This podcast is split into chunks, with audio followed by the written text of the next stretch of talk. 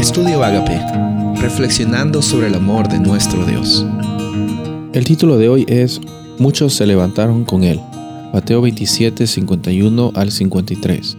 Y aquí el velo del templo se rasgó en dos, de arriba abajo, y la tierra tembló, y las rocas se partieron, y se abrieron los sepulcros, y muchos cuerpos de santos que habían dormido se levantaron, y salieron de los sepulcros. Después de la resurrección de él, vinieron a la ciudad santa y aparecieron a muchos.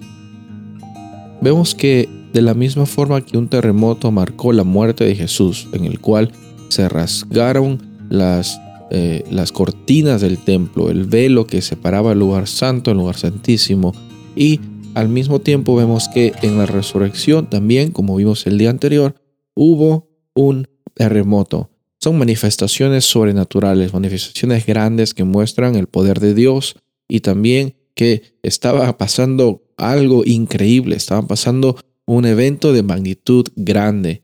En la muerte de Jesús vemos también interesantemente que Jesús muere y algunas personas reviven, personas que estaban durmiendo en el sueño de la muerte, se levantaron y salieron de los sepulcros. Y después de la resurrección de Jesús, se encontraron con él y aparecieron a muchas personas, dando testimonio que Jesús era el que daba la victoria sobre esta muerte terrenal. Y más importante que la, la victoria de la muerte terrenal, la victoria sobre la muerte espiritual, que es la consecuencia de el pecado.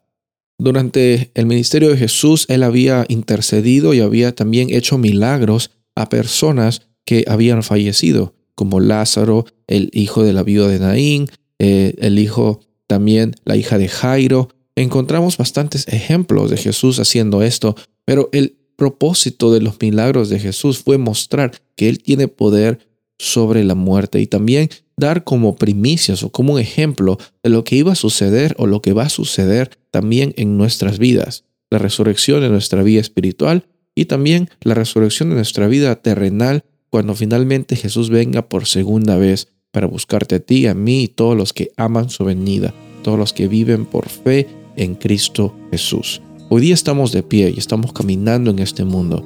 Un poco complicado a veces, no tenemos mucho control de las circunstancias, pero lo que sí sabemos es que la Biblia da un registro hermoso de que Jesús cumple y Jesús resucita y como la experiencia de Él pasó de muerte a vida, nuestra experiencia por fe hacia Él puede ser la misma realidad. Soy el pastor Rubén Casabona y deseo que tengas un día bendecido.